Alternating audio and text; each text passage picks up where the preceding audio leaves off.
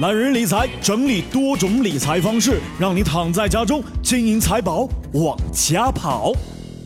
本节目由喜马拉雅和懒人理财独家制作播出。Hello，各位好，欢迎收听懒人理财。今天我们一起来关注这样的一条和你息息相关的消息：房产证加女儿的名字，父母竟要苦还二十七万，还被告上法庭。宁波一对夫妇通过房屋中介购买了一套二手房。过户的时候听信中介将未成年女儿名字加在了房产证上，结果不但要另想办法偿还二十七万的借款，还被中介告上了法庭。近日，宁波镇海法院审理了这一起邓某夫妇闹心的案件。一四年八月，为了五岁的女儿读书，邓某夫妇花了一百二十三万，通过中介在宁波市镇海区骆驼街某小区购买了一套二手房，商定需支付中介费七千元。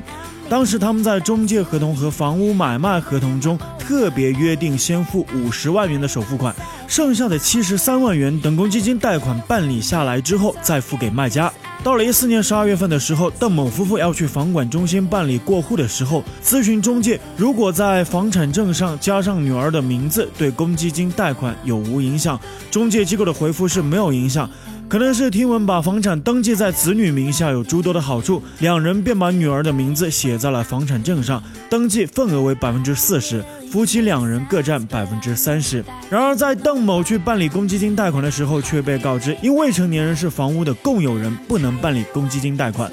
等他们再找中介的时候，中介说他们也没有办法退了邓某预先交的四千元的中介费，从而上演了贷款乌龙，徒增二十七万的借款，反被中介告上法庭。后来经多方周折，房管中心同意邓某办理公积金贷款，但是只能贷款四十六万元。邓某女儿百分之四十的份额部分仍旧不能办理公积金贷款，且在邓先生女儿年满十八周岁之前，房屋中的百分之四十的份额不能处置。为了偿还未能办理公积金贷款的二十七万元，二零一五年三月，邓某只能通过民间借贷以及银行商业贷款的方式支付，这给本来平静的生活添了不少的压力。